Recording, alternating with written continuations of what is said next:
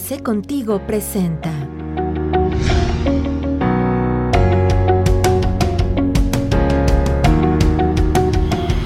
Hola amigos, bienvenidos de nueva cuenta a nuestras sesiones de Arce Contigo. Es un gusto recibirlos, que nos acompañen en esta sesión.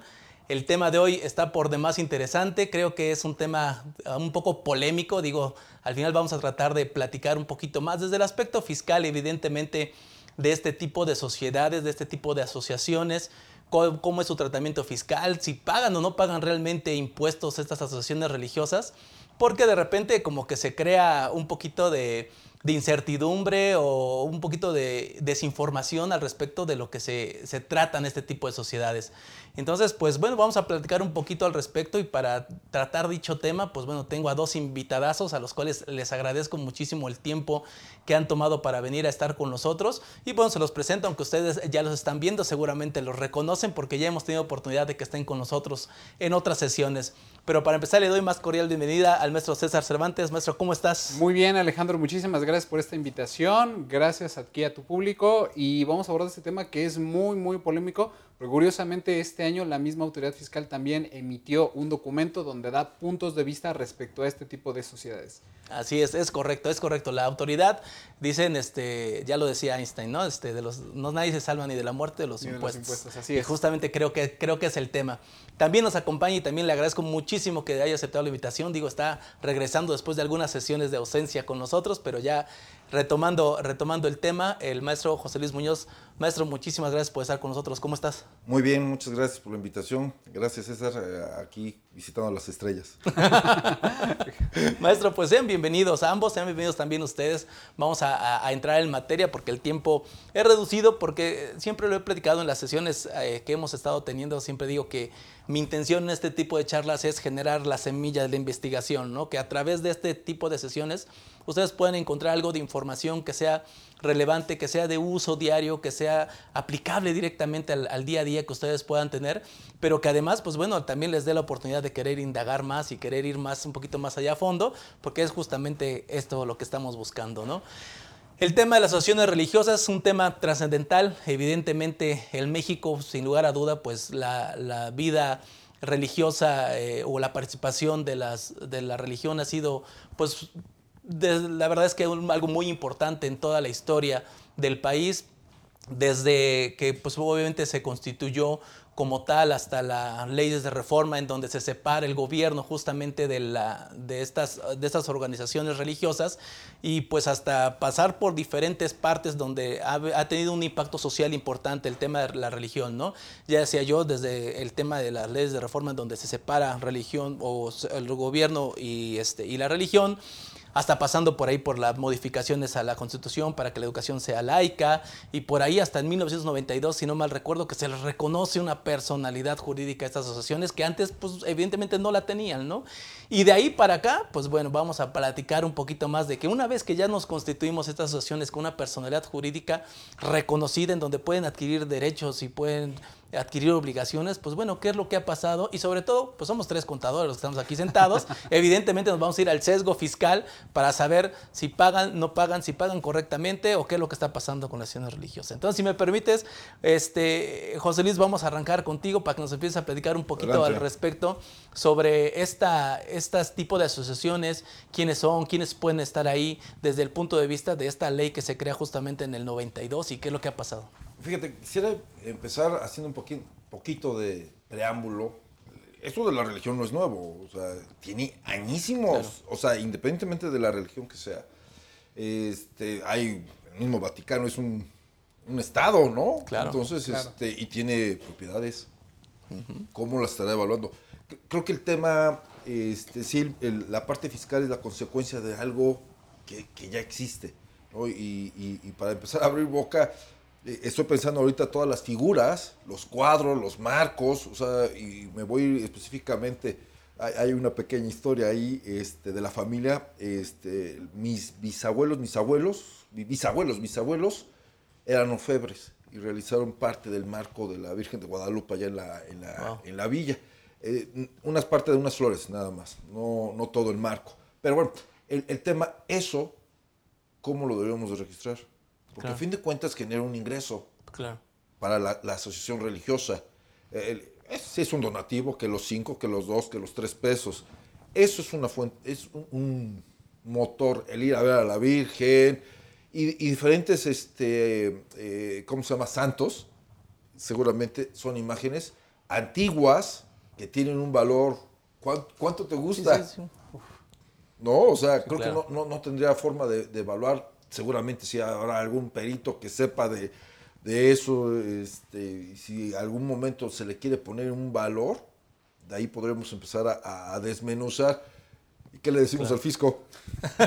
¿Y ahora qué le decimos? claro. ¿A cómo? Sí, claro, ¿A sí, cómo, sí. no? ¿Y qué tanto nos está generando? Lo debemos de, depreciar. ¿Qué, qué nos dice el marco eh, financiero y aparte el fiscal? ¿no? Porque Claro. Va, va de la mano. Creo que no lo podemos de- separar. Me encanta lo financiero, lo sabes. Claro, totalmente. Este, y, y- y bueno, de ahí partimos para ver el tema de, este, de, lo, de lo fiscal, ¿no? Sí, claro. Maestro, maestro César, acaba de tocar, José Luis, una parte fundamental y creo que ese es el, el inicio del por qué la autoridad voltea a ver a estas asociaciones religiosas, ¿no?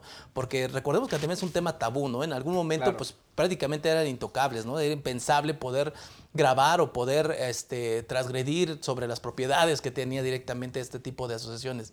Pero al día de hoy es diferente y justamente creo que un tema importante lo que comenta el maestro José Luis. Si nosotros ya analizamos de manera este, exclusivamente financiera, exclusivamente jurídica a la, asociación, pues vemos que son este, una asociación que podría tener un capital, un patrimonio importante. Sí, por supuesto. Fíjate que algo que no debemos de dejar nunca fuera es, ok, tenemos este tipo de entidades, pero como en todo, ¿no? Tú bien lo comentaste hace un momento de, a ver, en este mundo no nos escapamos ni de los impuestos ni de la muerte. Y por desgracia, o por fortuna, como quieran verlo, pues al final del día este tipo de asociaciones religiosas entran también dentro de este marco.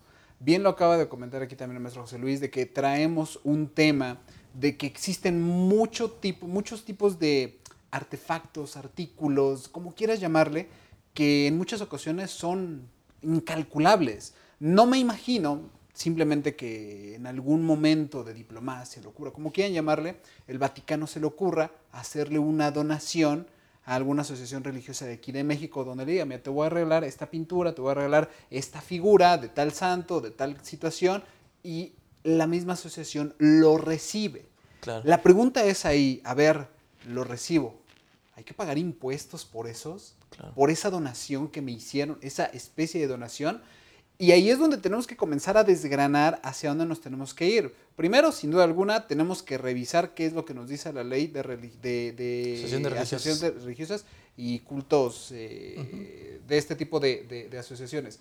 Y si mal no recuerdo, en el artículo 6 marca que tenemos primero que estar constituidos como tal, como una asociación religiosa. Y ahí nos marca diferentes características. Primero, que debe de ser por lo menos cinco años y que ya nosotros tengamos una repercusión o tengamos influencia en la cultura de donde vivimos, ¿no? Y si, tenemos, y si a lo mejor nosotros queremos registrarlo en una población donde existe poca densidad de personas, se pueden ir asociando. Pero bueno, de entrada es eso, ¿no? De que tenemos que irnos eh, registrando y ante qué autoridad? Ante la misma Secretaría de Gobernación. Es correcto. Eso, yo creo que de ahí es, desde ahí es muy importante, porque igual la misma ley nos dice que, ok, independientemente de lo que diga esto, todo lo que tenga que ver con personalidad jurídica y fiscal lo van a seguir eh, tratando las propias leyes. Entonces, Claro. ok, ya me dijiste que me tengo que registrar, que debo de seguir determinadas características. Entonces, ¿ahora dónde me tengo que ir? Bueno, primeramente tienes que irte a dos principales leyes que son las que yo considero importantes. Primero, la ley del impuesto sobre la renta y la ley del impuesto al valor agregado. Correcto. Porque son las que nos van a dar pauta de, a ver, ya recibí mi figura, ya recibí mi puntura. ¿Tengo que pagar? No tengo que pagar, ¿no? Y es muy claro, el artículo 79, la fracción 16, nos dice quiénes son los sujetos del impuesto. Y curiosamente en esa fracción 16 nos dice que todas las asociaciones políticas, las asociaciones religiosas y entre algunas otras más, nos menciona que efectivamente la- este tipo de asociaciones no son sujetas al impuesto sobre la renta. Ojo, yo ahí haría un paréntesis, siempre y cuando corresponda a las actividades propias de la eh, misma De la asociación. claro. Exactamente. Porque si vemos que dentro de, dentro de la misma, voy a decir una, o a lo mejor una tontería, a lo mejor dentro de la misma iglesia o dentro del mismo templo, eh, vendo, que independientemente de que eso tenga otro tipo de connotaciones religiosas, que si se puede o no se puede vender, que porque es pagano y no sé qué más, bueno, eso es independiente. Pero el hecho de que se estén vendiendo ahí artefactos con un fin lucrativo, automáticamente yo ya no puedo pertenecer, o al menos esos ingresos de esos artículos que yo estoy vendiendo ya no podrían pertenecer a esa fracción 16 eh, del artículo 79. Claro. Porque obviamente uno de los principales objetivos de este tipo de asociaciones es que tienen que ser sin fines de lucro. yo partiría de ahí, de que sí tenemos que comenzar a revisar los, eh, las leyes, eh, específicamente la ley del impuesto sobre la renta, para ver qué sí, qué no. Ahora, recibo la donación. La pregunta que yo también haría al aire es, yo, yo soy una entidad autorizada para recibir donativos y si sí, ¿dónde está el permiso? Y si no, ¿cómo hay que pagar el impuesto? Porque entonces, además de la ley del impuesto sobre la renta, me tengo que remitir al artículo 9 de la ley del impuesto al valor agregado para saber si sí se paga o no se paga impuesto, ¿no? Porque recordemos que, ¿cuál es la principal forma en cómo este tipo de asociaciones recibe los ingresos?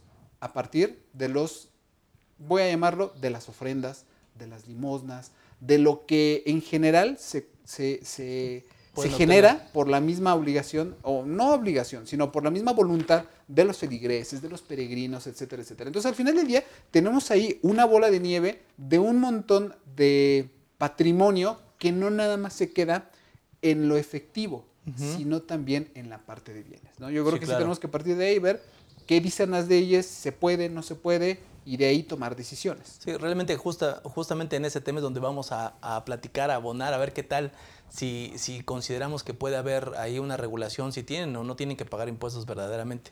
Yo creo que también partiríamos como para darle una, una, un contexto a este tema, es que partimos de un, de un principio contenido en la Constitución de libre asociación, ¿no? Entonces, en ese, en ese momento, cuando tú eres libre de poderte asociar, pues hay diferentes leyes que dependiendo a los fines para los cuales te has asociado, pues te va a ir segmentando, te va a ir dirigiendo hacia dónde, hacia dónde vas, ¿no? y de ahí tenemos el nacimiento de este tipo, tipo de leyes la, no sé, la ley de sociedades mercantiles, la ley de sociedades civiles, las cooperativas, y exprofesamente estas en materia religiosa son asociaciones civiles y tiene una ley especial, que es esta ley que ya nos estaba señalando César. En ese momento, en el momento que se les reconoce una personalidad, es cuando entonces ya pueden ser un sujeto visible, palpable jurídicamente para todas sus obligaciones y los derechos. Entonces, vamos al punto, vamos al punto de vista este, fiscal porque si bien es cierto, comentaba ya César, tenemos el tema de que hay un proceso para que ellos puedan ser reconocidos por Secretaría de Gobernación, que les dé el permiso de funcionar como tal, como asociaciones,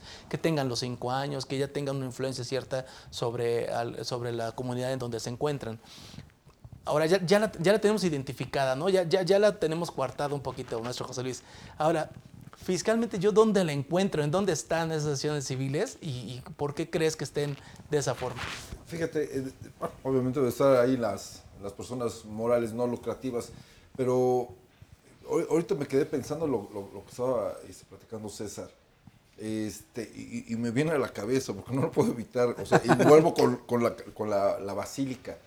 ¿Cuánta lana no se debe de recibir ahí de, moneditas? De moneditos. O sea, ahora sí que de, de, de, de chiquitos, de pequitos. Uno de los templos más visitados del mundo. Que además, si me permiten, y disculpen por la interrupción, eh, no nada más tendríamos que vernos desde ese lado, sino también habría que enviar avisos en el portal antilavado, porque al final del día también se están considerando este tipo de artículos parte de actividades vulnerables. Sí, sí, Claro, y es, ah, es un tema. Digo, eso es en la villa. Que hay visitas nacionales y extranjeras. O sea, es para aventar para arriba. ¿eh? O sea, yo creo que ahí las alcancías deben tener un hoyo ahí profundo para seguir, para que entren todas las monedas. Este, pero, pero el tema, hay otras. Digo, me quiero suponer, parte de la administración eclesiástica de allá, es, repartir a, las demás comunidades, porque también administrar la pobreza en otros lados ha de ser dificilísimo. O sea, olvídate de declarar, que llegue la luz. O sea, es difícil para poder cumplir con los objetivos que, que, tiene inclusive ya autorizados o medio autorizados por parte de la Secretaría de Gobernación. Este, debe ser dificilísimo en, el, en, el, ámbito, sobre todo cuando empiezas en una nueva comunidad, captarlos, etcétera, etcétera. Pero cuando ya es algo consumado, es totalmente diferente. Entonces, yo creo que la distribución de esa, de esa riqueza, entre comillas, porque no es riqueza, este, es la distribución de los donativos, es seguramente pasar de una capilla más grande a las chiquitas y repartir. Yo Sí. creo que así debe de ser. Y eso también lo debemos de declarar, porque es, aparentemente es pasar de la bolsa izquierda a la bolsa derecha, pero no es así, ¿no? Así es. Y, y si deciden, se me ocurre otra locura, ¿eh? Pasar la imagen de la Virgen de Guadalupe a, no sé, se me ocurre a Puebla. Claro. ¿Necesitaremos carta de deporte para movilidad? Es una muy buena pregunta. Muy No, buena pregunta porque no. forma parte de los activos, en Sí, esencia, claro. de la misma iglesia ya en la villa, que ahora venga para acá. Sí, claro. ¿no? Entonces Sí, está sí. interesante eso. Antes de que empezara la, la carta aporte desde, desde la óptica fiscal, no se necesitaba, pero ahora justamente yo creo que sí se tendría Sí, que no, estar, digo, digo, se tendría sí, que Difícilmente creo que llegue a pasar eso, ¿no? Pero, pero el, el tema es cuan- cualquier otra imagen, Sí. cualquier otra cuestión que eh, los candiles o lo Sí, que el- es, que el, es que el ejemplo es, es- es muy didáctico, este maestro, porque sí, efectivamente, se ha visto en muchas ocasiones, bueno, yo recientemente en la iglesia ahí donde tenemos cerca de la casa, eh, una nueva construcción y traían nuevas imágenes y todo ese tipo de cuestiones, y ahí vienen de otras partes inclusive del mundo, ¿no? Y cosas de, esa- de ese estilo, y creo sin lugar a dudas que podríamos estar en ese supuesto. Entonces, en realidad, por ejemplo, entendamos y en primera instancia, estas asociaciones religiosas que tienen una personalidad jurídica propia, las vamos a encontrar para efectos fiscales en el título tercero como no contribuyentes. Es correcto. Es correcto. Ahora, en los no contribuyentes tenemos distintos no contribuyentes, ¿no? Porque Sí. eh, eh, ahí hay, hay que empezar a diferenciar. Por, por uno, justamente uno de los comentarios que hacía César. A ver, tenemos no contribuyentes que forzosamente para tributar en ese título 3 deben de obtener permiso para recibir donativos y contribuyentes que están en el título 3 pero que no forzosamente deben de obtener permiso para recibir donativos. ¿En dónde está esta, esta, esta asociación religiosa? ¿Tiene que este- tener el permiso para recibir esos donativos o puede tributar en título 3 sin obtener esa- ese registro? Es una muy buena pregunta y yo me atrevería a pensar que no necesariamente debemos de tener el permiso para recibir donativos. Y ahí te va mi razón. Fíjate que en el mismo artículo 79, la fracción 16 nos menciona quiénes pueden, eh, quiénes no son sujetos a tema de ISR. Sin embargo, también eh, estamos frente a una entidad, a una asociación religiosa, que por la misma naturaleza de su actividad, entienda esa actividad, el recibir donaciones propias de lo que hacen. Es decir, a lo mejor ser evangélicos, a lo mejor eh, difundir alguna ideología, a lo mejor algo. Entonces, ¿cómo pueden allegarse de los bienes? A través de lo que son los donativos, por medios de lo que son las limonas, de las ofrendas, de lo que son los bienes, que esto, que el otro. Entonces, desde ese punto de vista, yo diría, a ver, ¿tenemos que emitir factura global por todo lo que nos dan a nosotros? Sí, Sí. por todas las limonas que nos dan. Eso no me queda duda. Artículo 29A, si mal no recuerdo, debe ser fracción 1 y 3, ¿no? Para empezar. Entonces, ya una vez que tenemos bien asentada esta parte, entonces nosotros tenemos que remitirnos, ok, si yo doy, si alguien de casualidad me pide a mí un recibo Sí, por sí. donación, ¿lo tendría yo que dar? Yo, yo partiría a lo mejor de ahí, ¿no? A lo Sí, mejor sí, decir, ok, a ver, a ver. Si nosotros damos ese recibo que tiene una autorización para recibir donativos, entonces estamos frente, yo pensaría, a otra figura distinta a una asociación religiosa. Porque propiamente la asociación religiosa es para no buscar fines lucrativos, más no así, a lo mejor, para ayudar de alguna forma, como lo hacen otras algunas asociaciones, de ayudar a determinadas comunidad, eh, comunidades, sectores, que ahí es muy loable, ¿no? Que Claro. si, por ejemplo, está la asociación para ayudar a niños con cáncer, ok, bueno, hago una donación y yo sé que esa donación a mí me va a dar algún beneficio. Claro. Pero en este caso no ocurre de esa manera, o sea, yo doy porque yo asumo que mi donativo, o en este caso mi limosna, es para otro fin, donde no necesariamente yo voy a recibir un beneficio. Claro. No me imagino una persona que vaya a una iglesia y le diga, a ver, le dono 20 mil pesos y deme mi recibo de donativo. Claro. Nunca lo he visto. A lo mejor, eh, a lo mejor no voy muy seguido a la- este tipo de iglesias, de templos, no me ha tocado verlo. pero falta, por ahí debes de empezar, por ahí, yo creo que por ahí tendría que empezar, pero bueno, al final del día, eh, probablemente a lo mejor ahí sería un poquito complicado, en el sentido Sí, de que sí. si doy un recibo por una donación, habrá que ver cómo estoy recibiendo la donación. ¿La recibo en dinero, efectivo, o en Especie. especie. Claro. Si es en especie, aguas. Sí, claro. A ver, maestro José Luis, digo, para retomar el tema de, de- que nos comenta César, porque realmente ahí es donde queremos indagar, ¿no? Y poder quitarnos esos, esas dudas, si verdaderamente están tributando o no están tributando y por qué no tributan o si lo hacen en qué momento. El CFDI es, es en parte fundamental. A ver, ya decía el maestro César, no tienes que ser donatario autorizado, no sé si coincides con ese tema. Así es. Eh, ahora, ¿yo puedo emitir un recibo de donativos? Fíjate, me, me- me encanta esa, esa, esas i- ideas y la lluvia de ideas que estamos teniendo. Yo creo que va a depender mucho de la importancia relativa. Oye, quiero que me des mi donativo de 10 pesos, dame mi CFDI, Claro. ¿tendré derecho? Pues yo creo que sí. Sí, claro. ¿no? Muy buen apunte. ¿no? Ah, es que ahorita va mi otro comentario. Sin embargo, digo, este, he, he- tenido oportunidad de platicar con unos, a- algunos padres y en la época que estuvo muy fuerte el, el narcotráfico en Colombia, los narcotraficantes le- se acercaron y decían, padre, aquí está mi donativo de X cantidad de millones de dólares o miles de dólares, este, porque bueno, de todo lo que hemos robado y lo- las muertes que hemos generado, no busco un perdón, pero sí busco aportar algo que ustedes perfectamente pueden distribuir mejor. a la gente que, que- que- que realmente lo necesite. Claro. Eh, ahora sí que casi casi haciendo la de Robin Hood. este, yo no me imagino este, a un narcotraficante o a alguien que, que venga a, este, que venga, ahora sí que de un tema de lavado de dinero. Sorry, sí viene de lavado Sí, de claro. dinero. Sí, totalmente. O sea, viene de dinero de, de- de dudosa procedencia o de, de pro- procedencia ilícita. Pero a una donataria, bueno, a una asociación religiosa, dile que no.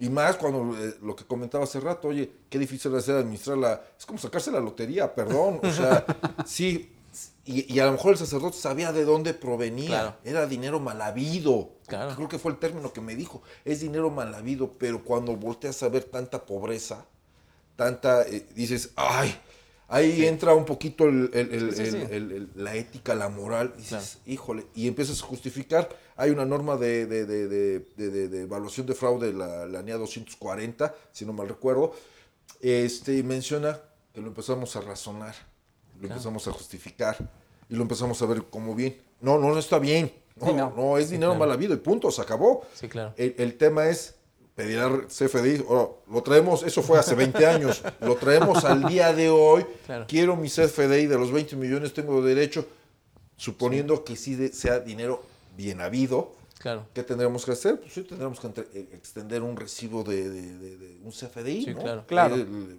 pues, el- siempre y cuando esté autorizado. Si no está autorizado en la li- lista de, en el diario oficial donde vengan eh, este, la, la sesión religiosa C, X, Y y Z, pues no va a poder expedirlo. Claro, sí, ¿no? totalmente. Y bueno, no lo va a poder deducir la otra persona, ¿no? Justamente. Y hay parámetros ahí también topes, porque dice, oye, no te la pases donando, si Sí, al rato se la van a pasar donando y van, se la van a pasar reduciendo. Pero Está que, pero que justamente el, el tope o el, o el control va a través de la ley de lavado de dinero. Es correcto. Sí. Sí, sí, Sí, porque sí, por ejemplo en, en materia de la ley de asociaciones religiosas, pues no hay, no hay un tope en ese sentido, ni tampoco en la ley del impuesto a la renta. Ahorita vamos a platicar un poquito de los topes sobre los ingresos para que se siga considerando este, no lucrativa, pero eh, creo que el tema, digo, no hay nada que digamos que lo impida, simplemente pues obviamente identificar de dónde viene por efectos del tema del lavado de dinero.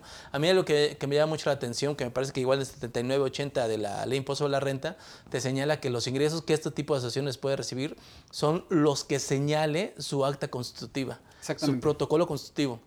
Te hace referencia directamente ahí, ¿no? Entonces, si yo debería tener como mucho cuidado para que al momento de crear mi asociación, que es una asociación como cualquier otra, simplemente con una autorización a través de esta ley espe- especial, pero yo tendría que ser como muy claro qué tipo de ingresos puedo obtener. Y si yo ahí puedo, puedo señalar donativos, no es que sean deducibles de impuesto a la renta, por supuesto que no, porque ya dijimos que no es una donataria autorizada, pero sí podría yo obtener ese tipo de ingresos porque mi acta constitutiva así me lo está señalando y la ley de impuesto a la renta me lo está permitiendo. Entonces, la cantidad que me entreguen, yo puedo entregar un CFDI en ese sentido y digo que tenga o no efecto de deducibilidad ya es otro, Ya es otro otro rollo, canasta, ¿no? Pero al final de cuentas sí lo podría yo realizar, ¿no? Ahora, ¿realmente ustedes creen que las asociaciones religiosas estén haciendo eso justamente? Que estén emitiendo esos CFDIs este, de manera mensual por todos los donativos que estuvieron recibiendo? Adelante, adelante. Mira, es que, es que no es que realmente lo estén expidiendo. Este, ay, de, de los casos que he tenido oportunidad de ver, y, y no nada más asociaciones religiosas, en general todos, eh, la- los que buscan a- ayudar a un sector marginado, Claro. este, eh, hay, hay donación, alguna vez me tocó ver una, una empresa que donaba parte de, se dedica a vender equipo médico y, y- y farmacéutico, una parte. Eh, cosas muy básicas, pastillas para el dolor de cabeza, etc, etc, paracetamol ahorita que está de moda. De moda. Este, y estaban a, a- a punto de caducar, entonces tiene la política la empresa de donarlo. Claro. Este, lo donó a una institución este, ah, De beneficencia. de beneficencia de, de- de- de un, como tipo hospital. Entonces, este, lo donó a otra este, asociación este, que está ahí por el. Paseo Bravo, sí. este, pero bueno, lo va donando. ¿no? Entonces dice, bueno, yo lo que voy a hacer es dar de baja de mi inventario, lo voy a, a dar, a dar valor cero porque lo estoy donando. Ellos no son donatarios, me queda muy claro. Claro. Lo que recibe. Entonces, pues yo me quedaba y digo, no, no, no es la forma correcta, lo debes de a dar de baja a precio de costo. Sí. ¿no? Simple. ¿Y cómo lo.? Oye, pero es que yo, si no me van a tener que dar un donativo a esta asociación, pues que te la den. Claro. Sea la asociación religiosa o cualquiera. Te la deben de dar para que compenses. Vas a facturar a valor de costo y, y te van a dar un donativo pues, a valor de costo. Y ahí matas el, el efecto. Simple. Ese es del lado de, de la empresa. Y del lado de la asociación, pues debería de dar, eh, expedir, oye, pues, lo que voy recibiendo, le ponemos importe, ¿qué importe quieres? Y ese es el donativo como en especie. Así es. Así yo lo debería de entender. En especie o en efectivo. Este, ya nomás es nada más especificarlo en, la, en el CFDI. En el CFDI, correctamente. Digo, al final del día, el artículo 29 del Código Fiscal de la Federación nos dice que todas las personas que reciban ingresos en efectivo, en especie, por bienes y por lo que tú quieras, tienen la obligación de expedir CFDIs. Lo que pasa es de que las mismas asociaciones religiosas tienen su naturaleza de la actividad es diferente a la de una empresa, totalmente. Total. Entonces ellos reciben ofrendas, limosnas, bienes, todo lo que tiene que ver para poder llevar a cabo su actividad, que propiamente Sí. su actividad es evangelizar, eh, idealizar un concepto, este, lo que tú Sí, quieras, claro. lo que hace propiamente una asociación religiosa, o una religión, pues. Entonces, en ese orden de ideas, sí tienen la obligación de emitir. Si yo voy a la iglesia y le digo, ¿sabe qué? Este, le voy a donar 20 mil pesos, por la razón que tú quieras. De entrada, yo, César, no podría hacerme deducible eso ni como actividad, ni como deducción personal, ni como tú quieras. Pero, sin embargo, sí puede formar parte de mi contabilidad simplemente como un gasto que no reúne requisitos fiscales. Entonces yo voy con la iglesia, con el templo y digo, ¿sabes qué? Te dejo 20 mil pesos, quiero que me des un recibo para yo poder comprobar mis gastos, ¿no? Lo que tú quieras. Ellos tendrían la obligación de expedirme a mí un CFDI a mi nombre con todos los requisitos que eso ya conlleva, que ya sabemos que CFDI 4.0 lo tenemos ahora hasta para enero 2023. ¿Ya ves? Y todos respiramos. Iluminación divina Iluminación. de San Agustín. Oye. San Agustín Oye, intercedió desperta- por nosotros. despertamos y ¿y esta rosa? Y esta rosa. Ah, también, Sí, también, ¿no? también, también. Eh, Entonces, en ese mismo sentido, también las mismas asociaciones, aun cuando no les soliciten CFDIs de una donación específica, tienen que hacer un CFDI global por cada una de sus, este, por, ca- por- ahora sí que por la totalidad de lo que ellos les donaron, llámese limosna, lo que sea, con la característica principal que tiene que estar, eso que recibieron como donativo, tiene que estar perfectamente claro en su acta constitutiva Claro. o en el documento que a ellos les da personalidad jurídica. Es correcto. ¿Cuál es? Que sea alguna donación que vaya en función de su asociación religiosa. Pone tú el nombre que tú quieras, porque sabemos asociación religiosa, nos viene luego, luego a la cabeza pues, la religión católica. Pero existen muchas otras religiones más que para ojos del Estado es exactamente el mismo tratamiento. Entonces, Claro. tienen que seguir esa misma línea. Ahora, si yo como asociación religiosa quiero hacer una donación a otra asociación religiosa o a otra religión o a donde tú quieras, yo pensaría que también tiene que haber un CFDI de por medio que respalde esa enajenación o al menos esa transmisión de bienes o esa donación, como tú le quieres llamar. Sí. ¿Por qué? Porque al final del día le voy a pasar una imagen, un cuadro a otra cosa o a otra, otra organización, otra persona. Sí, a otra personalidad Otra jurídica. persona jurídica, pues. Entonces, ¿qué ocurre? Que en el momento en que pasa eso, si es una asociación religiosa, ojo, si es de asociación religiosa a asociación religiosa, entiéndase, figuras diferentes, con la misma eh, personalidad, entiéndase, son religiones, Sí. la pregunta sería, y digo aquí esto, es si tendrían que pagar impuestos por donación en especie. Claro. Si yo sé que una empresa particular a mí me está haciendo una donación, yo, asociación religiosa, para efectos de IVA, tendría que estar revisando cuánto vale para hacer una evaluación y en función de eso tendría yo que estar pagando un impuesto al valor agregado. Si es en especie, si es en efectivo, no. Claro. La pregunta que a mí me llegó cuando yo estuve revisando y estuve estudiando esta parte es, ok, ¿y qué pasa si una asociación religiosa le dona a otra asociación religiosa? Porque Claro. estamos hablando que al final del día el IVA se traslada. Claro. ¿no? No es propio. Y traemos ahí cuatro elementos fundamentales que están en el mismo artículo 1 del por qué se genera IVA. Cuando es de asociación religiosa a asociación religiosa, ¿tendría que haber un pago de IVA? Claro. Un tema interesante, ¿eh? Fíjate, es que el, el razonamiento que, que podría tener el, el- el- el sacerdote o el ministro o la persona a cargo de la, de la asociación religiosa dice, oye, pues yo no genero IVA, ¿por qué voy a pagar IVA? Claro. Porque el IVA no, no lo genera la- la- la- el acta constitutiva, lo genera la actividad. Es correcto. ¿no? Este, y, y para poner un poquito más de carnita al, al- al ejemplo que estás, o fortalecer el ejemplo que estás manifestando, es que donen el equipo de transporte de la religiosa A a la religiosa B. Exactamente. Oye, este, y a lo mejor aquí ya está totalmente depreciado, ¿no? Porque algún fiscalista este, también me llegó a comentar, dice, oye, es que es valor cero, y a eso lo podemos facturar. Digo, bueno, dijo, no, cero no, uno. Porque es el valor en libros. Sí, claro. Entonces lo vamos, y así, digo, no, pero entonces tiene que ser a valor de mercado. Sí. Sí. Y Valor lo residual. marca la norma, la, la, la, la NIF, en el E1 y en el, en el B16. Sí. Este, acá habla precisamente de este tipo de asociaciones. Dice valor razonable.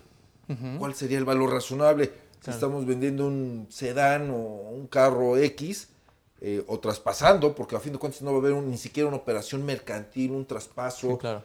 Pero el simple hecho de que haya un acuerdo lo contempla la, eh, la- la- la ley del IVA. No me acuerdo si en el 2A o eh, cualquier este, acuerdo de voluntades. Sí, claro. este, Sí, cualquier medio de satisfacción del es, acreedor ya de se considera. Eso ya se entiende que está efectivamente. En ese pagado. tema, por ejemplo, yo, yo tendría dos razonamientos. Y el ejemplo que pone César, ya empezamos con los ingresos normalitos, los que recibe por donación, por el diezmo y todo eso, que entendemos que estarían sujetos en el título 3, ¿sale? Sí, Ahora vamos complicándonos un poquito más. Justamente se fue al- directamente a la cocina César, ¿no? Porque yo quería empezar por la venta de libros y ese tipo de cosas. Pero, ok, eh, eh, la verdad es que eh, creo que ahí viene como la parte un poquito más compleja de poder analizar justamente en ese, en ese tema.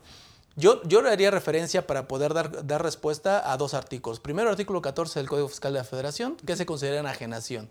Fracción segunda, me parece, la venta de bienes, permuta, cualquier modo, de hecho desde la fracción primera, cualquier transmisión de propiedad se considera enajenación. Entonces, en ese sentido, el hecho de que yo lo done, lo transmita, lo que sea, un bien, o sea, o sea, no efectivo, un bien, en ese momento yo estoy haciendo una enajenación. Y eso emparejado con el artículo 9 de la ley del IVA, me dice que las asociaciones religiosas no van a generar IVA por los ingresos propios de su actividad que realicen para sus miembros, ¿ok? ¿ok? Para sus miembros o para sus asociados. ¿Quiénes son esos? Porque ahí, aquí entendamos esto. Si yo paso de la, de la asociación A, la asociación religiosa A a la asociación religiosa B, que están constituidas bajo el mismo, la misma sombrilla, digamos, de, la, sí. de la ley de relaciones religiosas, mejor lo único que lo diferencia es la ubicación. yo consideraría que, que serían miembros. Y entonces no generaría IVA. Podría ser, pero debería haber alguien, o sea, a ver quién pasa lista. Para que seas miembro de una congregación, pues pasa lista, La ¿no? Secretaría de Gobernación. Ahí, de hecho, inclusive la Secretaría de Gobernación cuando da la autorización, así que como, digo, no, no quiero decir este, una palabra incorrecta, pero ya me corrigen los que, los que conozcan bien la palabra, pero es como que afilia a todos, a todas estas este, eh, unidades de negocio, por llamarlas así, o estas unidades eclesiásticas, en una, en un mismo culto, en una misma organización de culto. Y de esa forma creo que los podríamos identificar a efectos de que no genere IVA, porque si no, a mí me quedaría claro que si pasa a una persona que no tiene nada que ver con la, con la asociación, que no es miembro, que no se considera ni de la administración ni de control de la, esta asociación, por supuesto que Totalmente. lleva IVA. Sí, por supuesto. totalmente. Justamente por ahí iba mi comentario.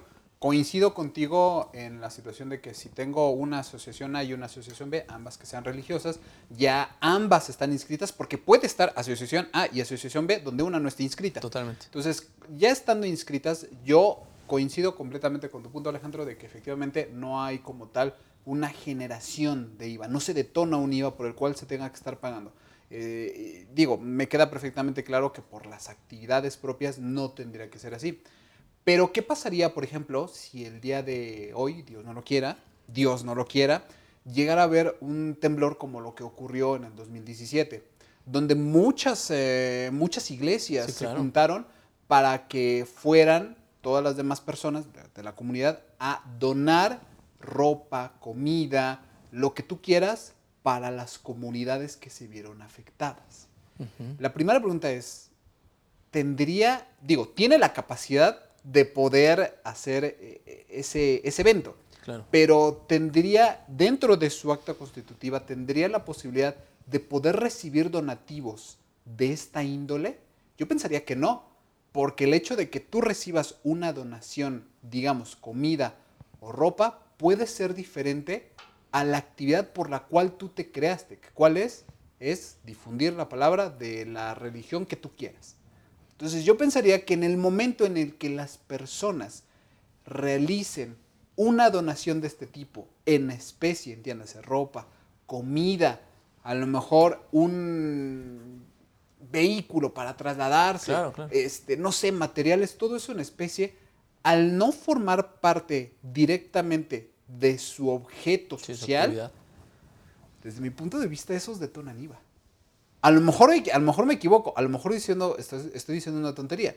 Pero me acordé un poquito del artículo 34 de la misma ley de IVA que nos dice justamente la parte donde, a ver, puedes tú recibir donativos, sí, pero cuando sean en especie o en bienes, ojo, tenemos ahí un tema de IVA diferente a lo que dice el 9. Y propiamente después el- la fracción sexta donde dice que si recibimos donaciones de monedas, lingotes, bla, bla, que curiosamente eso también se eh, recibe por parte de las Claro. mismas asociaciones religiosas. Pero cuando existen este tipo de eventos donde es la, la- digamos, el templo, la, la iglesia, la que puede tener esta voz para decirle a todos sus feligreses, vengan a donar porque lo vamos a ir a entregar a una comunidad, yo ahí tendré un poquito de cuidado de cómo poder tratar ese tipo de donaciones. Digo, que el gobierno las puede identificar, lo veo muy difícil, Sí, claro. totalmente, ¿no?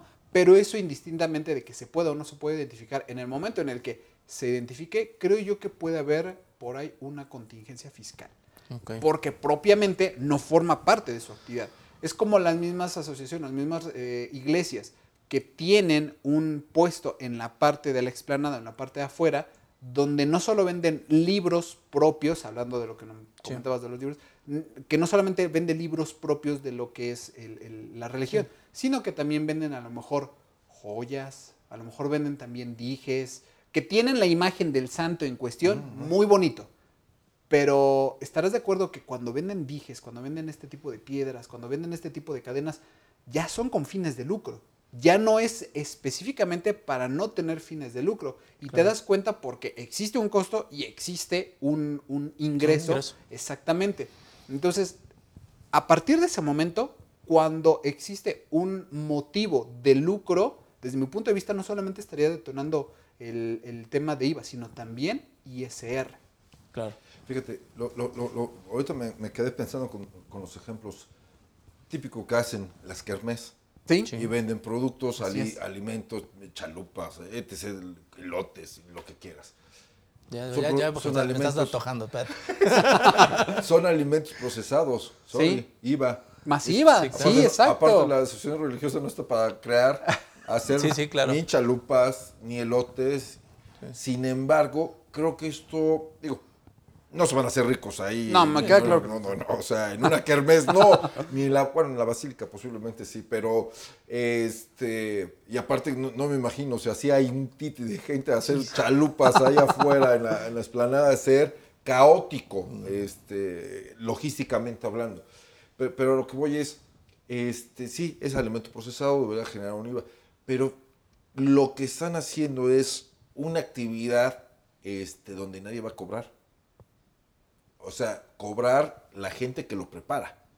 generalmente son voluntarios. Claro. Creo que ahí hay un, un- un tema, oye, no tengo tema de lucrar. Lucrar si cobraba. Solo, este, sí cobro porque el dinero que entre es para precisamente poder cumplir el objetivo que está establecido en los estatutos. Claro. ¿no? Creo que el, el- el- el tratar de enfocar, este, no es forzar a, a la fuerza que te entre en los zapatos, pero sí buscarle esa razonabilidad, la sustancia económica. Ahora ya me, ya me fui a las NIF, a, la- a los postulados Sí, claro. básicos. ¿Cuál es la sustancia económica de una asociación religiosa? Porque ahí sí agrupa a todos, chicos, medianos, grandes, todos debemos estar ahí metidos en, en los postulados básicos. Y en esos postulados básicos no- nos dicen, oye, ingresos, costos, etcétera, etcétera, pero sobre todo identificar la sustancia económica. Si haces algo es para obtener algo que es acorde a tus estatutos. Y si tú, tú necesitas juntar donativos, porque a fin de cuentas, creo que ahí se, se, se, se, podría, de alguna manera, si algún notificado, es que los domingos no chambean las autoridades, si no, seguramente estarían ahí, Sí. ¿no? Este, pero si estuviesen, quisieran hacer esa, creo que podrían ver efectivamente que no recibiera un sueldo o una gratificación por estar el día ahí, como a lo mejor las jornadas Claro. electorales, que a los funcionarios de casilla sí se les da por su, su- su jornada de, de trabajo. Aquí no. Y aquí, y aquí creo que esa esencia de, lucrar no se está dando. Se está haciendo una actividad complementaria porque sí, no estoy este, sujeto o, o- o facultado para hacer chalupas ni- es más, ni las sé hacer. Yo lo que sé hacer es distribuir y compartir la fe y la esperanza, Ah, sí. ¿no? Entonces, este, no sé hacer chalupas. Aparte, yo creo que ese- esas actividades que se han visto por años y años en ese, en ese tipo de asociaciones, creo que también ya saben el caminito muy bien, ¿no? Sí. Eh, digo, a nosotros nos ha tocado, Sí. en lo personal me ha tocado ver que realmente no es la asociación religiosa la que pone la ahí la, la- la fiesta o, la, o lo que tenga que hacerse, ¿no? La comida, etcétera. Sino son voluntarios los que van y hacen su, su este sus actividades y eh, probablemente ellos sí cobren, ¿no? Sí cobren la comida, pero ya no es de la asociación. A lo mejor por darle la oportunidad que se ponga en el espacio voy a recibir un donativo, ¿no? Que es, es ya renta igual donativo, ¿no? Pero Sí. lo que hacen es recibir un donativo de las personas que pudieron poner su localito ahí para poder vender. Pero entonces ya la asociación se desmarca. Entonces esto ya no es mío, eso ya es de todos los que vienen aquí a ponerse y que ¿Y él están me lo regaló? Y él me lo regaló. Claro, ¿O él me lo donó, me lo dio, me lo que sea. Entonces, de esa forma, pues yo lo vuelvo a ingresar en ese mismo tenor de los ingresos que tengo objeto, lo sigo exentando completamente, ¿no? Y, creo que el, te- el tema donde pudiéramos tener un- una razonabilidad diferente es justamente en, por ejemplo, las, este, las ceremonias que se llevan a cabo en los diferentes este, centros de religiosos, que ahí sí ya sabes que te vas dando y te cobran pues prácticamente todo, ¿no? Que si el foquito, que si la flor, que si el- los asientos y todo te van cobrando, ¿no? Eh, eso propiamente ya como tal no es un donativo, ¿no? Sí, entonces ya comienza a haber una prestación de servicios o una renta de algún bien en ese, en ese tema. Y creo que ahí es donde justamente le falta, desde mi punto de vista, y digo sin dar ideas, digo no quiero que, que- que se vaya por ahí el tema, pero creo que por ahí es donde le falta ajustar un poco a la autoridad fiscal. Porque en ese afán de irnos todo, y como se maneja mucho efectivo, de irnos todo por donativos y todo llevarlo por ahí, digamos, están salvadas en ese, en ese proceso fiscal. Pero la realidad, lo que vemos todos allá afuera y lo que vivimos día con día, es que pues sí rentan espacios, pues sí venden bienes, pues sí tienen otras, otro tipo de actividades que no precisamente derivan en un donativo, derivan en una actividad empresarial que en estricto sentido tendría que estar grabada, ¿no? No sé qué les parezca. Sí, fíjate que creo que la parte fundamental de lo que ahorita estamos hablando es identificar en qué momento se detona un impuesto. Claro. Llámese un ISR, llámese un IVA. Eh, en algún tiempo, digo ustedes que eh, a lo mejor lo han vivido un poquito más, A, a propósito, sonaste muy, muy religioso. En aquel tiempo, en aquel tiempo, eh, había muchas iglesias que generaban los famosos, las famosas rifas. Ajá. ¿no? Donde, a ver, vamos a hacer una rifa para poder apoyar al santo del pueblo, va a venir la fiesta, shalala, shalala, shalala. Y entonces, Y buenísimas fiestas, ¿eh? bu- no, buenísimas fiestas. Sí, sí, sí, y más si son de pueblo, ¿eh? Sí, La no, verdad, o sea, es ahí fiestas de una semana. sí, Comes sí, como claro. nunca. Sí. sí, sí, sí, sí, sí. ¿Y qué es lo que ocurre? De que rifan algo para poder ayudar al santo en cuestión o la, el evento en cuestión. ¿No? Digo, no- por no decir santo y no englobarme en una sola religión, sino el evento en cuestión. Entonces, llegará un momento en que lo que se va a dar va a ser el importe menor que el, el total de lo que se juntó. Supongamos, el bien, yo voy a donar, no sé, una lavadora, por decir algo, ¿no? Y todos, hace, todos compran un boleto, se lo compran al, al- al episcopado, se lo compran a- a- al, al sacerdote, en la abadía, donde tú quieras. Y entonces la lavadora vale 10 mil y lo que se juntó fueron 20 mil pesos. Yo no sé si esos 10 mil pesos que están siendo como un excedente puedan formar parte como de mi donativo propio de la actividad.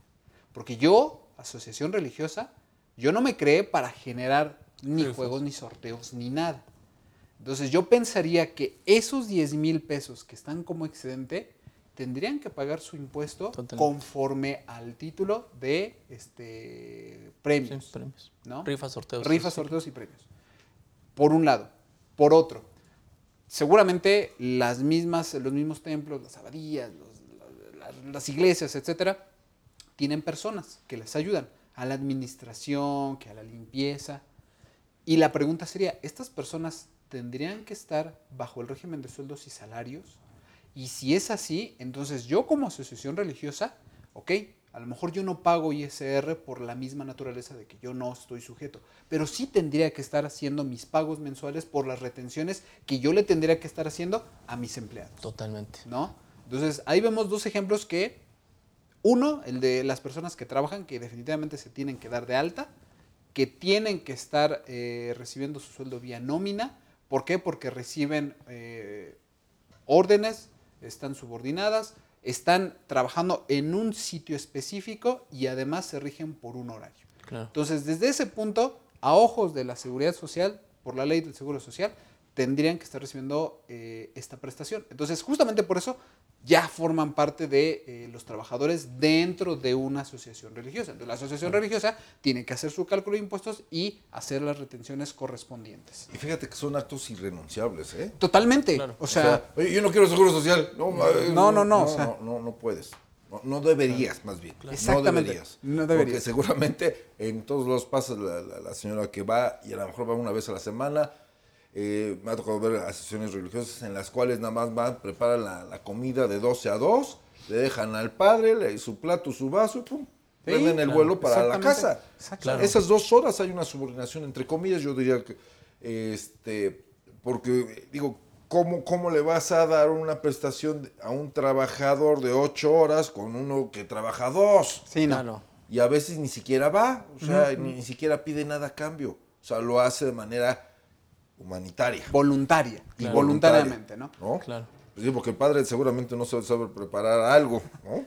Entonces, pero bueno, los hay de todos, los hay de Sí, todos. claro, claro. Este, yo conozco uno super fresa, ¿eh? Super fresa, no se pone ni mezclilla, ¿no? Bueno, son, son también costumbres. Este, pero yo, yo quería tocar el tema también de, de- tratando de regresar un poquito a lo de las, de las kermeses y todo esto. ¿Qué pasa si una franquicia de hamburguesas mundial pusiera su stand ahí dentro de, la parroquia y todo lo que reciba de esas este, hamburguesas lo donara. Todo exclusivamente yo lo regalo. Yo como empresario de esa franquicia lo quiero regalar, lo quiero donar. Todas las hamburguesas, voy a poner eh, 1500 hamburguesas para el que quiera. Se las voy a este, eh, a los que quieran pagarla y los que no quieran pagarla, que sean a lo mejor un sector marginado, unos chamacos, este, que coman algo de carne. Hoy, hoy es su día. Claro. Y van a comer este, su, su, su, su cajita con su peluche y todo, la- su juguete. Y va por cuenta de... Eso también debería este, causar el impuesto, porque realmente el dinero que recibe de eso va para, para la asociación religiosa. Claro. ¿Lo manejará así esa franquicia? Yo creo que no. Yo creo que la- la- ahí sí cuidaría un poquito la parte fiscal. Quiero pensar, ¿eh? Esas franquicias son inmensamente ricas. No creo que se pongan, oye, ¿cuánto van a perder por 1500 o, o, o 100 hamburguesas? No, Nada. No, no los, no los va, ahí regreso a la importancia relativa, no los va a mover. Claro. Pero, pero ¿cómo puede cambiar la figura tributaria de una, perdón, de una memelera o una chalupera a una franquicia? Sí, Cambiaría, pero tendría el mismo objeto, ¿eh? Sí, Iría en el mismo sentido, donar, buscar, Sí. el apoyar para alcanzar un objetivo de la asociación Claro. religiosa. Creo que todavía habría que, que- que Pero, en un segundo momento, desde mi punto de vista. Sí, es un segundo Sí, en un momento. segundo momento, ¿no? El primer momento hay una enajenación, aunque no las, aunque no las, este, las cobres. Es correcto. Hay una enajenación. Y, en, y ahí tendría que pagar la franquicia sus impuestos respectivos, ¿no? Dependiendo del sí, título sí, donde sí. tribute. Y de ahí, ya si tú le quieres el dinero lo que tú quieras y mandes, Pero fíjate, ahí la- yo quisiera pensar que la franquicia le pediría a la asociación religiosa, dame un donativo, un CFDI, claro, dame el donativo de, ese- de esas hamburguesas que, que se dieron. sí. Y tengo mi ingreso de 100 hamburguesas y con mi costo de 100 hamburguesas a través de un donativo. Y tengo mi margen cero. Donativo no deducible. En teoría. Sí, ¿no? En estricto teoría. sentido. Sí, sí. Este, pero bueno, ah, tratando de cumplir con una, una esencia del negocio, tanto de la franquicia como de la asociación. Y, a- y además porque también, y el, y el ejemplo vale, vale mucho la pena que nos comente nuestro José Luis, porque también este tema de las asociaciones religiosas se tiene de manera general una, un concepto de que pues, no pagan impuestos, lo decía yo al inicio de la, de la charla. Eh, pero vamos a ver que sí hay momentos en donde se han querido utilizar para otros fines, ya lo comentaba Claro. eh, el maestro José Luis, pero en realidad al día de hoy, hoy por hoy, tenemos una legislación que puede ser bastante incisiva con esas este tipo de asociaciones, que creo que todavía les falta apretar un poquito más el, tornillito para que podamos tener como más transparencia por parte de, de este tipo de organizaciones, pero creo que ya están entrando en un proceso de fiscalización como todos los demás contribuyentes. ¿eh? Ya hablamos de la obligación para emitir CFDIs, ya hablamos de la obligación para poder pagar impuestos cuando obtengan ingresos diferentes a los de su objeto. Ya comentaba el maestro César al respecto de las, este, de- de- del tema de como retenedor, ¿no? Mis funciones como retenedor. Pues podrá venir la señora a, a donarte su tiempo, ¿no? Y su- la, la comida y lo que quieras. Pero al fin de cuentas, lo comentaba el maestro José Luis, está en una subordinación, derechos irrenunciables y por supuesto que tenía- tendría que estar sujeto a un régimen de asegurami- aseguramiento obligatorio y de todas las cosas que vienen por ahí. Igual si le presta el servicio un, un plomero, un herrero, lo que sea, aunque no le cobre, no sé si están de acuerdo, aunque no le cobre, Sí. por supuesto que están obteniendo un ingreso en, en servicios Claro. y que por supuesto que tendrían que estar generando un CFDI. Y es que lo marcan las normas, o sea, el- es el beneficio, Claro. es el beneficio. O sea, ya estás teniendo un beneficio en especie, aunque no lo cobres, ya tuviste el beneficio. Ya hay una, ya hay una ganancia. Por eso es que le debería de tributar, en teoría. en Es correcto. Esa es eh, la parte romántica, ¿no? De la parte tributaria. Este, pero en la realidad es diferente, ¿no? Claro. Yo creo que esta parte, fíjate que del hecho de recibir servicios, de recibir donaciones, de recibir este tipo de, de no sé cómo llamarlo, incentivos, Sí, donaciones, dádivas. dádivas, como quieras llamarle, la parte medular es poderle comprobar, nuevamente como en todos los contribuyentes, poderle comprobar que realmente lo que te están donando, lo que tú estás gastando, lo que tú estás recibiendo, tiene un sustento. ¿Por qué? Porque al final del día, recordemos que parte de la responsabilidad de la autoridad fiscal es fiscalizar. Claro. ¿Y cómo lo va a fiscalizar? A través de nuestra utilidad, de nuestros ingresos, de como tú quieras verlo, ¿no? Entonces, ¿qué es lo que va a mirar la autoridad fiscal cuando intente revisar a este tipo de asociaciones? Que todos sus ingresos estén de manera correcta, que realmente no esté teniendo actividades diferentes a las que Ujú. tiene su objeto social. Y entonces ahí nos encontramos con que este tipo de asociaciones, desde mi punto de vista, tienen una carga mayor que otro tipo de contribuyentes, una carga administrativa mayor que otro tipo de contribuyentes, porque tiene que estar identificando si realmente el señor que me vino a reparar la imagen no fue una donación.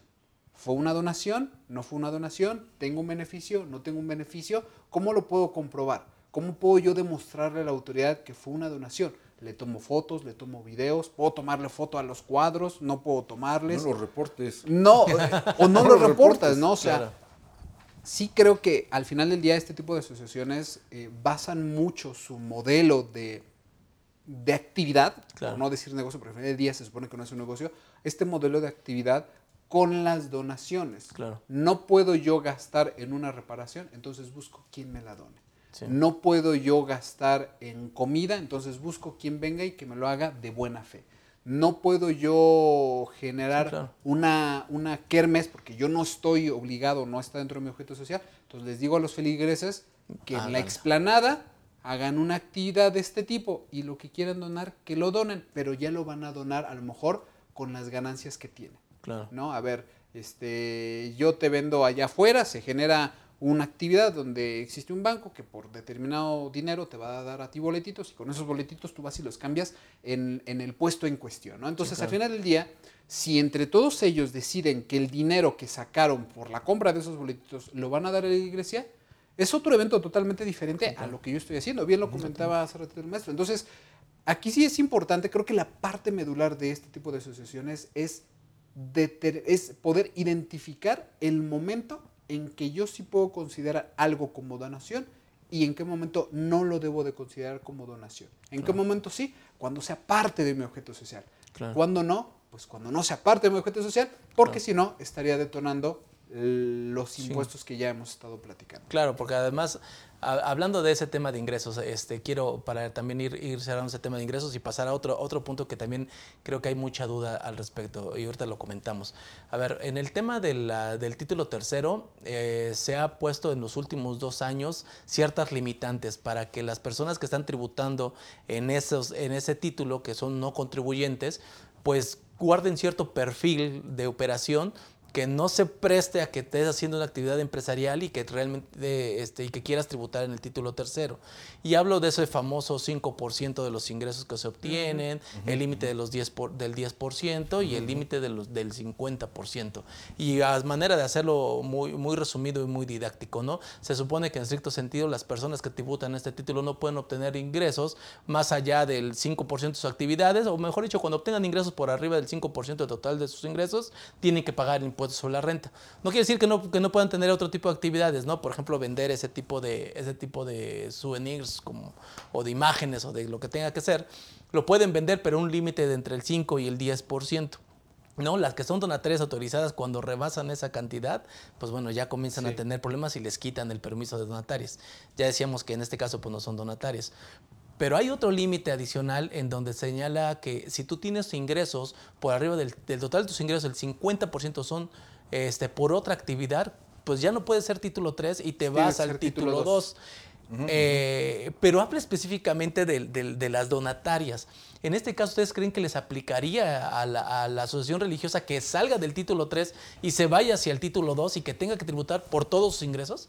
No, yo soy de la idea de que no. O sea, se supone que eh, una de las principales características, eh, considero que no, una de las principales características es justamente recibir donativos por las actividades propias. Claro. Es muy difícil, o yo veo muy difícil, que una asociación religiosa tenga actividades que superen por crestas los ingresos propiamente de su actividad. ¿En qué momento podríamos ver esto? Pues que a lo mejor la misma asociación se dedique a vender cosas que superen por crestas lo que están haciendo, ¿no? Tal vez a lo mejor lo que platicé hace un momento, a lo mejor dijes, a lo mejor joyería, piedras preciosas, no lo sé. Estábamos diciendo hace un momento que es, recordemos que las asociaciones llegan a ser asociaciones muy, muy ricas en su patrimonio. Sí. Y hablemos por ahí, por ejemplo, de que les heredaron, les donaron un terrenito donde Claro. no están realizando su actividad este, para lo que fueron objeto. A lo mejor de- tenemos el templo de la religión que gustes y por ahí pues, alguien le dijo, "No, pues yo te dono este terrenito, ¿no? Para que ahí pueda hacer actividades. Y se le ocurre venderlo. Pu- pu- Puede ser, Un fortaleciendo buen ese ejemplo, Sí, sí. este, la asociación X recibe un terreno donado de parte del gobierno, del Sí, estado que, hay- que sea, y después lo vende. Claro. Este, creo que son dos, dos, dos, dos escenarios diferentes porque puede justificar o podría justificar que lo vende porque realmente no necesita el terreno, lo que necesita es el- el, dinero. El dinero. O sea, es como si me dicen, oye, el banco, el banco qué es lo que quiere, dinero. no Sí. tiene propiedades, o sea, sí embarga, pero para tratar de recuperar la El inversión o el, capital que invirtió. Y lo que busca es venderlo, por eso hay remates. ¿no? Sí.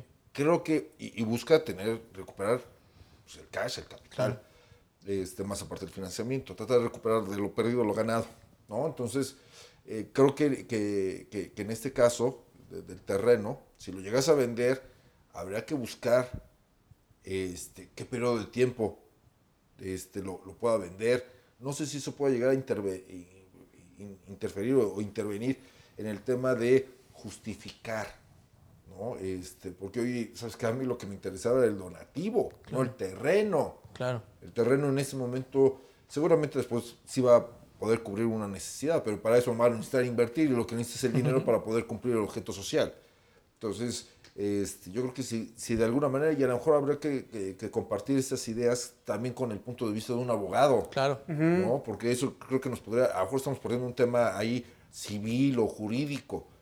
Este, digo, por, por, por- obviedad, ¿no? No Claro. somos expertos en, en, en ese Por eso yo tipo de- advertí al inicio que éramos tres contadores. Entonces, este, son, son, temas que creo que podemos tener una lluvia de ideas en- en- en- posteriormente para, pa- para esto, para fortalecerlo, pero creo que sí podría estar justificado, Claro. siempre y cuando fuera para cumplir el objetivo Claro. social. Oye, si el dinero lo ocupas y, y- y- y te vas de pachanga o se lo mandas a la parroquia X o Y, Sí. oye, pues no era para cumplir el objeto social que tienes tú en tu este, Comunidad. tu comunidad, pues no, Sí, creo que no. está- Claro. ahí Sí, no, sí, ahí sí, ahí claro. sí creo que estaría más que claro que pues no fue para eso, ¿eh? Bueno, Sí, no, no, les, y- les vamos a invitar aquí a las personas que nos siguen para que nos dejen sus comentarios. Sí, claro. La verdad es que lo que puedan aportar nos puede ayudar muchísimo y pues bueno, ahí re- también retroalimentar sobre lo que Claro estamos que comentando. O que nos dejen una tarea, ¿no? Que nos dejen O que una nos tarita tarea, por claro, también. Eh, fíjate que siendo muy pragmáticos, ahorita que lo analizo un poquito más, fíjate que una de las reformas que hubo para este año en Código Fiscal de la Federación era de que si tú no estabas facturando, tú no estás emitiendo tus FDIs con los conceptos correctos, la propia actividad, la propia eh, autoridad fiscal te podía cambiar de régimen fiscal o aumentar o disminuir tus actividades económicas. Entonces, si nos vamos por, por esa eh, forma tan estricta en cómo está la autoridad siendo, tal vez en un caso muy fortuito, que a lo mejor llegue a ocurrir este tipo de situaciones, podría ser que la autoridad sí observe, a ver, más del 50% de tus ingresos no corresponden a lo que tú te realmente te, te hiciste. O sea, no estás recibiendo ni donativos, no estás recibiendo ni limonas, ni ofrendas, ni nada de esto, nada de esto. Tendrías que estar tributando en el título 2. Fíjate que viéndolo desde ese ángulo, podría coincidir que a lo mejor sí. Sí. Que la autoridad sí podría hacerte esa observación. Claro. Ahora, también podríamos utilizar el recurso que nos dice bien el maestro. A ver, existe una justificación del por qué se realiza esto o por qué se está realizando esto. Ahora, si tenemos la situación en que tengo una actividad que me hace a mí ser más lucrativo, y ahora sí utilizo la palabra lucrativo, en lugar de la asociación, ¿cuál sería para mí mi solución? Crear una persona moral y crear una persona, una asociación religiosa. Claro. Una con una actividad que los ingresos de una se vayan para una Claro. entidad y lo que es propiamente de la asociación, déjalo en la asociación, Claro, ¿no? Y te libras de ese problema, de si eres título 2 o si no eres título 2. claro. Tal vez, a lo mejor se hizo una barra basada, pero yo lo vería de ese No, modo. la verdad es que eh, decimos siempre, ¿no? En materia fiscal, legal, nadie tiene la verdad absoluta. Digo, y hay muchas cosas que se pueden ir también este, experimentando y buscando las opciones. No digo, a mí se me ocurre otra opción. O sea, en lugar de que lo agarres y lo, lo vendas directamente, utilízalo para hacer dos, tres actividades en ese terreno, lo vuelves parte de tu activo con el que realizas tu actividad y a la hora de enajenarlo se encuentra este, completamente exento porque Sí, es parte sí, de tu es actividad. parte de tu Inclusive Es parte de tu activo fijo, perdón. Rentarlo. O rentarlo, claro. ¿no? Con algo que puedas este, obtener también recursos, porque de Claro. verdad, eh, lo, lo que decíamos al principio, lo que comentaba al principio, qué difícil ser administrar la pobreza, Sí, que bajo cualquier cueste, lo que cueste hay que obtener el ingreso para poder cumplir el objeto social. así es. Y, y a veces creo que no concibimos, creo que tenemos que también estar en la parte humana o, o moral de ver qué difícil es esa, esa actividad a veces. Claro, sí. Digo, insisto, digo, no es por etiquetar la basílica, van a decir, hijo, a ver si no, al rato voy a recibir puras este, amenazas. Pero, pero, pero el tema es, este, di- difícilmente ahí tienen problemas de liquidez. Claro. ¿no? Seguramente en los alrededores, en otras iglesias, en otras capillas, seguramente sí, ¿sale? Digo, este, pero, pero bueno, de verdad, qué difícil. Y, y creo que es un momento para, para hacer también, creo que una reflexión. Eh, lo que decías, el, el- tema de que si alguna asociación religiosa rebasa el 50% por otras actividades, pero está tratando de cubrir su objeto social de obtener el recurso. Sí entiendo el, el tema este, fiscal, el IVA, el ISR, pero de veras, qué difícil hacer, hacer y estoy pensando realmente en, en situaciones extremas, que realmente este, estén haciendo el, máximo esfuerzo para Claro. obtenerlo. Y creo que es, si eso, cualquier autoridad de cualquier parte del mundo debe tener esa sensibilidad para analizarlo, Claro.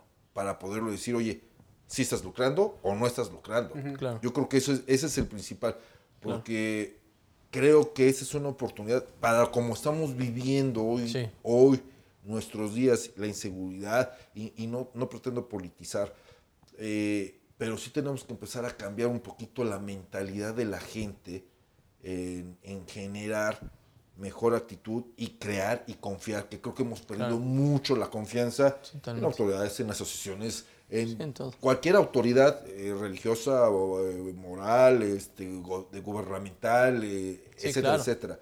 Inclusive institucionales, este, asociaciones de colegio, organismos empresariales, eh, asociaciones este, de, de- de colegas, de nosotros mismos. Oye, claro. no, y tus cuates nada más este, están viendo por sus intereses.